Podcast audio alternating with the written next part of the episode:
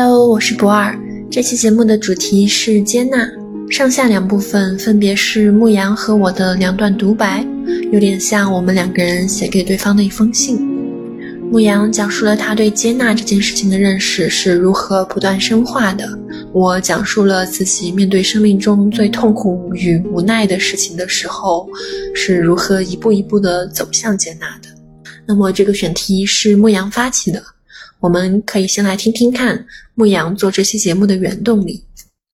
因为我今年毕业嘛，然后今年在北大基本上所有学院和学校的毕业典礼上都会反反复复的提到接纳、内卷、躺平这个话题。呃，当然老师们不会特别去讲接纳，他们只是讲内卷和躺平。可能他们就是很害怕我们真的听信了社会上的这些谣言，然后真的选择了躺平，然后不卷了。呃，所以他们各种引经据典的劝我们千万不要这样做，就是一定要努力奋斗，然后承担起社会责任。然后接纳这个词，我会把它和躺平联想到一起，是因为接纳一度给我一种恐惧感，就是如果我接纳自己了，我可能就躺平了，我可能就什么都不想做了。不知道在听这个节目的你，第一次听到接纳这个概念是在哪里？就是我第一次听到接纳这个概念，我印象里啊，印象里第一次认真的。认认真的去了解这个概念，是在《自尊的六大支柱》那本书里面。然后那个时候我正在休学，我就是在重新整理自己的人生。然后我广泛的阅读所有可能让我好起来的书籍。呃，这本书也是别人推荐给我的，我已经忘了是在哪里看到这本书的推荐了。但我就我就当时觉得这本书可能就是让我的人生好起来的那个钥匙。它是一个咨询师写的书，它这本书其实是在讲咨询的技巧和一些心理学的自述技巧。然后，当来访者表达了一个就是让来访者他很痛苦的事情的时候，咨询师会问来访者说：“这个很痛苦的事情在你的身体上有什么样的感觉？”然后来访者可能会说：“我觉得我的肚子很难受，或者我觉得我的颈椎很难受。”然后咨询师会要求来访者重复一句话，就像一个咒语一样，他会要求来访者说：“我毫无保留的、完全的接纳这种感觉。”当我读到这里的时候，我会想起来我从前类似的和咨询师的经历。当时我正在经历一个让我非常非常生气的事情，就是我在和我合租的一个室友吵架。然后我和我的心理咨询师絮絮叨叨的讲了一堆，就是这个吵架的经历发生了什么，我们为什么吵架。然后我觉得他哪儿错了。然后咨询师问我说：“你说的这些都是理性上的分析，可以讲讲这种情绪是什么样的吗？”然后我就愣住了，就是我仿佛遇到了一道我无法翻译的文言文阅读题，真的不知道什么叫你的情绪是什么样子的，就情绪就是情绪而已，我不知道该怎么样描述，就是这个情绪是什么样的。但是我当时就是在咨询室里面，我也不想表现出我的手足无措，然后我就继续用理性的部分去和咨询师 argue，就和他解释这件事为什么会发生。然后这个时候，我的咨询师打断我，他说：“你可以想象一下，就是你的愤怒是一个物体，然后这个物体它是有颜色的、有形状的、有大小的。你可以想象一下它是什么形状的、什么质感的、什么颜色的。”然后这个时候我就还可以回答，因为想象算是我比较擅长的活动。我就想象了一下，说它是一个红色的带刺的球。然后我又想了一会儿，我就补充说，我其实觉得它可能更像一条蛇，就是它会在我的身后吐它的舌头，是不是应该叫信子？蛇的舌头是叫蛇信子。对，我就觉得它在我的身后吐着蛇信子。但那次咨询里面，我其实就止步于此了，就我也没有能够真正的接纳那条蛇。不过对我来说，这也是新的突破，就是我第一次真正的看见自己的情绪。但是那那我后来就是我去学心理了嘛。我的老师有一个观点，是他觉得很多中国人都有抒情障碍，就是没有办法表表达或者是体验到自己的感受和情绪。这个时候，我我记得当我们讨论这个话题，就是抒情障碍这个话题的时候，我们办公室里坐着的一个来自蜀研的男孩，就是他是念国际学校，然后接受了美式的大学教育。然后他特别惊讶，他说：“啊，你们不知道自己的情绪是什么吗？你们怎么会不知道自己的情绪是什么？”然后我就在想，我怎么样能跟他描述清楚，像我们这种可能有一些抒情障碍的人到底是什么样的体验？然后我就想到一个比喻，就是情绪，它对于我来说，在那之前，它对于我来说，就像是你不小心染上了精血的内裤，就是我会穿着它，然后我能感受到它，但是我不想跟任何人讨论它，我也不会去关注它。然后我会在我能洗澡换掉它的第一时间换掉它，换上一条没有血的干净的新的内裤。所以就是在我读那个《自尊的六大支柱》这本书的时候，我读到咨询师让来访者说我毫无保留的完全的接纳我的情绪，和我毫无保留的完全的接纳我的身体感受这一段的时候，可能当时对于我的感觉来说是就是很新鲜的，就好像你对着一条沾染了精血的内裤说“我毫无保留的完全的接受了这条内裤”一样。但是 anyway，我还是带着好奇去做了这样的练习。那个时候我并不理解，就是“接纳”这两个字到底是什么意思。我当然知道它在汉语里是什么意思，但是我不能够理解它在在操作上是什么意思，或者是就是它真正的含义是什么。但是就是当你说这句话的时候，它本身就会带有一种特别的态度。这也是我后来读文献的时候，我发现很多的心理干预，它会就在英文里面叫 mantra。就是它它只是让来访者不停的重复一句可能带有一些力量的话，然后这些话可能本身就带有一些特别的态度，就你可能没有完全理解这句话是什么意思，它背后的含义，但是你不断重复这些话的时候，你的确能感觉到变化的发生。然后当我不断的重复这种话，然后用这样的态度对待我的身体感受的时候，我有发现我的身体感受是会变化，甚至会慢慢消退的。随着时间的推移，再后来。就我对于心理学的热爱愈发的坚定，然后学习的也更多一点。然后当一些朋友得知我是学心理的，向我倾诉他们的痛苦的时候，我就会建议他们也来尝试这个练习。然后很多时候我得到的反馈是我做不到。有的时候向我倾诉的人，他们会难以忍受去观察负面事件伴随的身体感受。就他们如果不去看这些身体感受的话，好像他们还能挺正常的活着。但是他们一旦把注意力和目光投向这些身体感受，会发现他们其实是很强烈的，而且让人难以忍受的。就像我第一次发现我的愤怒是一条蛇的时候那样，就是当时我也感觉，就我并不喜欢它，我我并不喜欢这条蛇，更别提我对这条蛇说，我毫无保留的、完全的接纳你，这个是并不是很容易做到的一件事情。虽然这看上去只是简单的一句话，它甚至都不能够清楚的表明出。接纳真正的含义，但也并不是所有人都可以在所有的时候轻易的说出“我毫无保留的、完全的接受我的身体感受”这句话。这句话其实对我很有用，所以我到处跟人推荐它，然后它也帮助我处理了一些我非常难以忍受的负面情绪。所以很长时间以来，我就以为就这个就是接纳了，这句话就等于接纳，因为它真的有一些神奇的功能。后来一个小小的推动的事件是在我二十三岁生日的时候，就我实验室的同学们为我写了一篇生日推送。就每一个同学过生日，我们都会写一篇生日推送。然后其他的不过生日的每个人会写对过生日的人的一些夸奖和祝福。然后在我的这篇生日推送我看到的时候，其实我有那么一些惊讶。就当然我能感觉到大家对我的爱，就我还是很开心。但我惊讶在哪儿呢？就是我发现这些夸奖和祝福的字里行间透露着一些特别的信息。就我同桌说，他觉得我每天在他旁边散发着黑暗气场，然后他觉得这让他很害怕。我的前桌跟我说，每次我在他身后叹气，他就紧张。然后还有另外一个同学，就是我坐在坐在我就是相邻右手边的同学说，他觉得我有与自己 battle 的力量和底色。我当然知道他们是爱我的，但是我就看到这些美好的生日祝福之间，一个有些拧巴的、就皱着眉的和自己缠斗的、充满战斗欲望的形象油然而生，跃然纸上。浮现于眼前，其实我我就很不理解，因为那个时候我刚刚搞完保研的事情，就是我处于我人生当中一个比较放松的阶段里，我自认为我充满 peace and love，我非常平静放松，所以我不是很理解为什么大家看到我的时候是这样的，就是甚至是有一些令人害怕的。然后当时我就摸着自己皱起的眉头想，我真的每天有散发黑暗的能量吗？什么是黑暗的能量？我真的有经常叹气吗？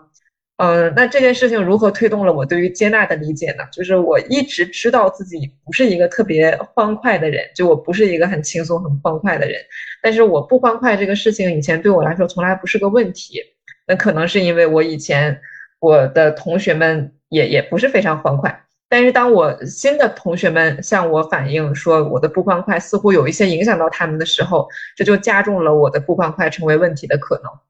于是我就认真审视我的不欢快，我为什么不欢快？我找了很多理由，当时，但是后来证明我找那些理由都算不上真正意义的。然后我后来发现，真正的理由就是我其实没有那么爱我自己。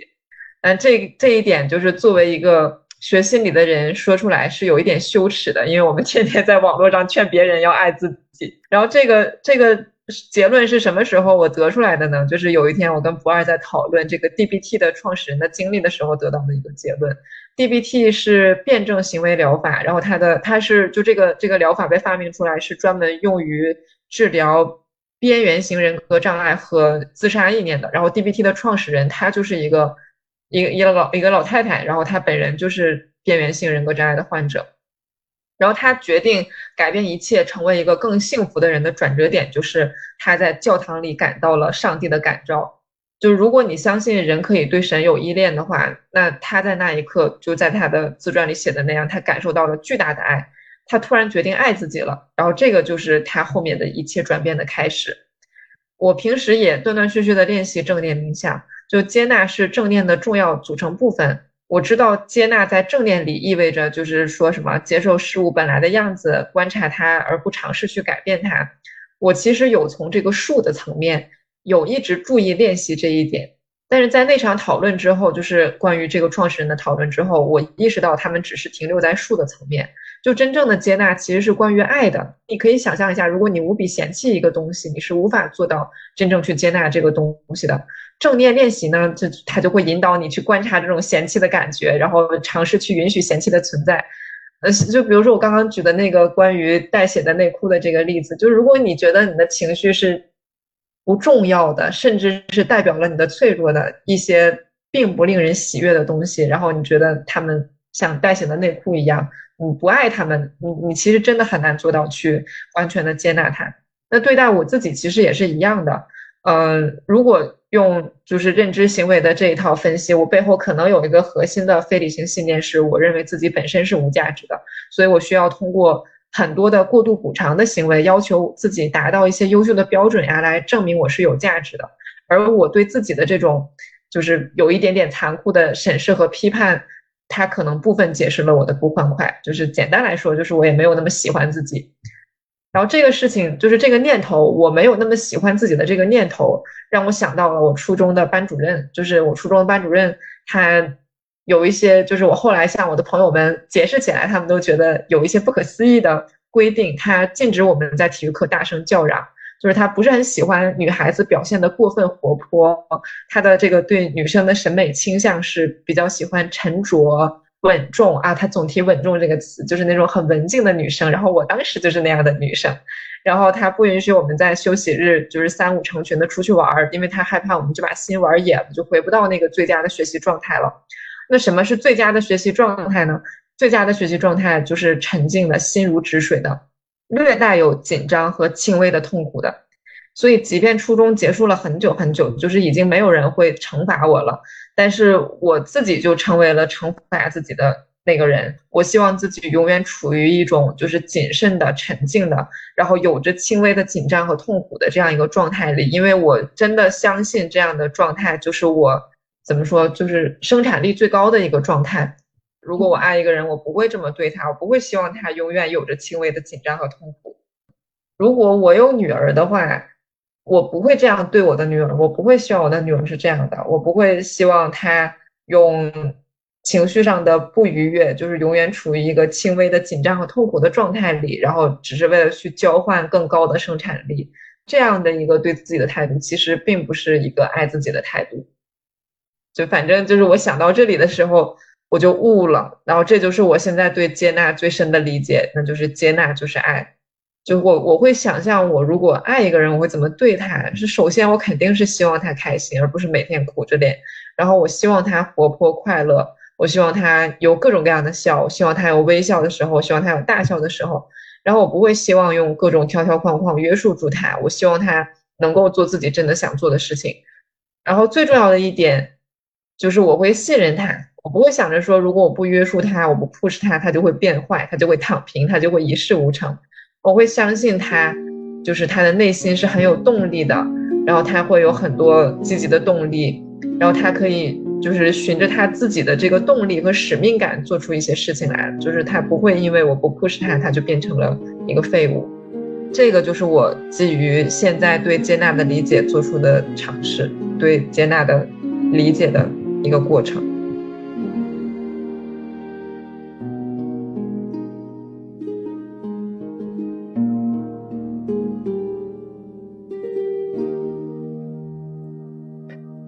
亲爱的牧羊，其实接纳这件事情，我也是一直走在路上吧。我第一次对接纳有认知，应该是当时我了解到有人归纳了人应对死亡这类重大丧失的五个步骤，也就是否认、愤怒、讨价还价、悲伤，最后一步是接纳。那我后来查过，就这并不是一个非常非常严密。可靠的理论不是那种经过实证检验什么的，但是呢，它很大程度上还是帮助我理解过、理解了自己。我一直都知道自己没有办法接纳的那个核心是啥，就是大概十八年前，我的父亲因为意外离世了，这给我们全家人造成了非常非常巨大的伤痛，很多很多的东西都没有办法用语言描述。嗯，如果真的要用语言来描摹的话，我会觉得，就上面说的那五步，在我心里面循环上演。先是否认，大概有七八年的时间，我在心里面是完全的否定这件事情的。我并不去跟别人去说这个情况，然后有人提到的话，我内心会炸毛，虽然我表面上不会有什么表现，就好像对于一个。小孩来讲，不说这件事情，他就仿佛不存在。然后，因为我没有见到过父亲的最后一面，那我内心里面一直都有一个隐秘的愿望，觉得可能哪一天我回到家，然后爸爸就坐在沙发上，然后说他之前是被派出去执行秘密任务了，现在呢他执行回来了，然后他很抱歉之前一直骗了我们，尤其是骗了我。其实是今天我讲到这个的时候，还是内心有一点点甜美的感觉吧。就是白日梦总是能够安慰到人的，尽管呢，我的理性是告诉我情况不是这样的。否认的期间，还有悲伤和讨价还价交织在一起。悲伤是什么样呢？嗯，眼泪不用说了。然后就像你之前经历的一样，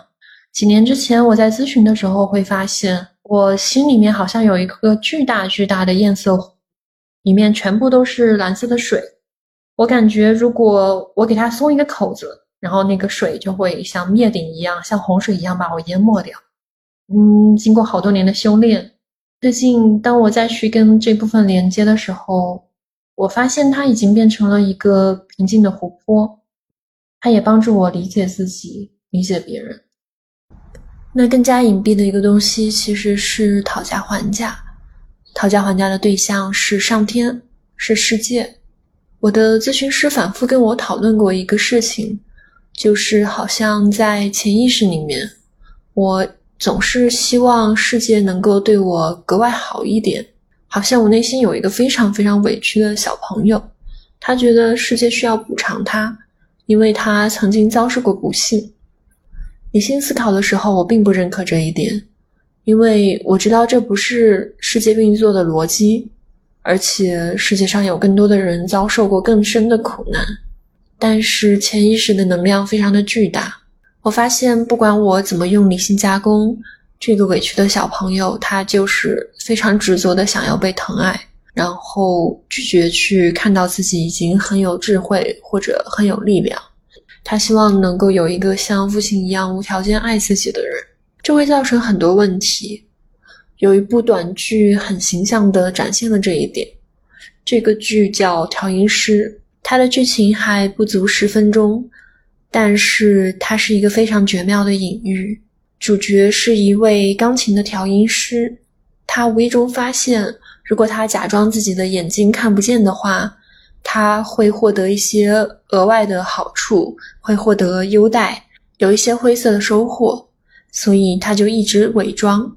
直到有一天他在工作的时候，无意中撞见了一出凶杀案，凶手是一位持枪的老奶奶，而当这位调音师想要自救的时候，他唯一想到的方法就是伪装，他并没有看出现在正在发生凶杀案，就是维持住自己。看不见的这个人设，然后装作兢兢业业的去继续为钢琴调音。视频里面就播放了他心里面说的话，就是只要我不停下弹琴，我就不会被杀。然而他完全忘记了自己是一个正直壮年的大男人。如果他全力反抗的话，他其实是有胜算的。我觉得当时这个剧可能震撼到了我内心的那个小朋友，让他发现，就是如果保持一个无力的状态去争取世界的一点点优待，那是很很有风险的。最大的风险就是让自己失去了锻炼的机会、成长的机会。慢慢的，我开始在内心协调这件事情，我不断的去帮助自己认识到，其实我可以成长为一个很有力量、很有智慧的人。我不需要被偏爱，也可以去争取我想要的生活。我并不需要用自己的苦难去和世界讨价还价，这一点对我来讲意义非凡。至于愤怒呢，这就是一个非常非常晚才被我允许看到的情绪了。最难的是看见我对我父亲的愤怒。李松蔚经常会在公众号做一些奇妙的心理干预。当时我看到有一期来访者或者说询问者是一个也遭受了早年丧亲的小孩，在他两岁的时候，他的母亲去世了。然后他现在遇到的困难是他没有办法反抗自己在生活中遭遇到的不公，所以他想要寻求一个办法。李松蔚给了一个很奇妙的阐释的角度。他说，有研究发现，小时候失去父母的小孩，对失去亲人最难说出口的一种情感是生气，被亲人抛弃的生气。但是这份生气好像又不能够被表达。因为对方遭遇了比自己更大的不幸，有什么资格去责怪对方呢？但是一直不表达的话，这个生气又会变成别的东西。所以李松蔚的干预建议是用一个仪式把生气变成语言。他建议这位问主拿着亲人的照片说：“我太生你的气了，我现在忍不住一遍一遍的让自己受委屈，就是为了让你不要离开我。”看到这篇文章的时候，我才缓慢的开始允许自己看到，嗯，原来我也有好多愤怒。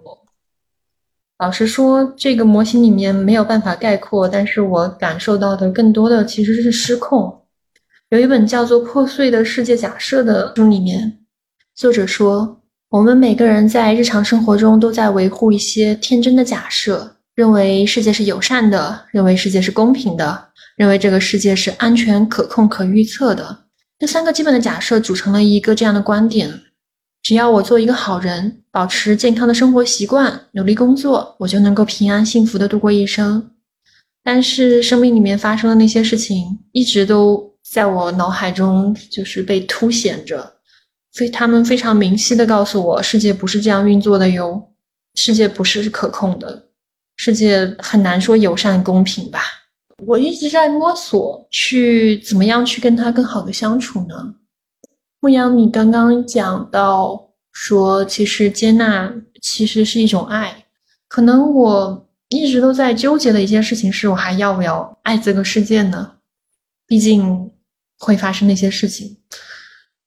那我有没有接最终接纳这个世界的本来面目呢？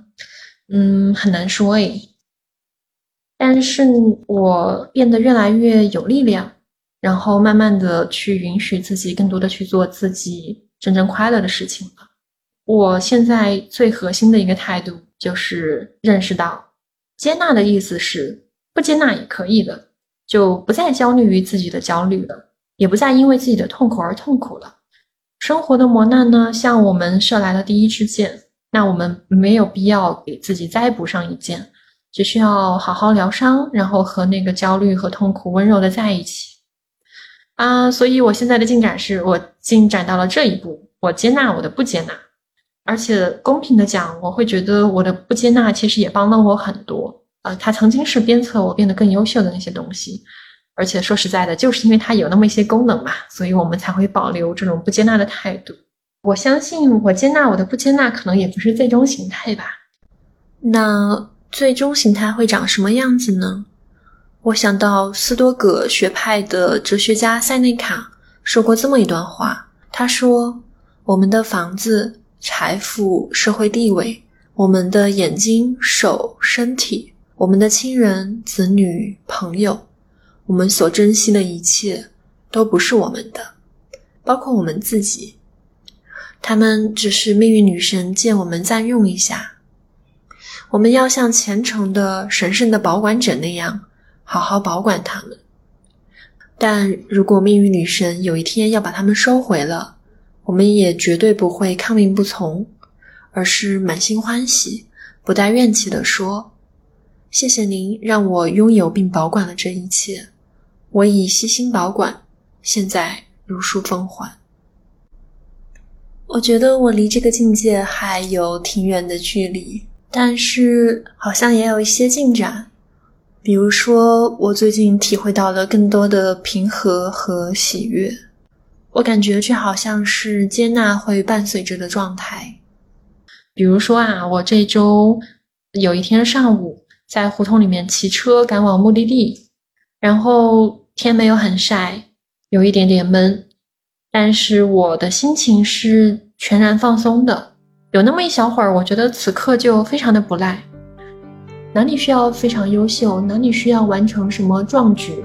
才能够自由自在呢？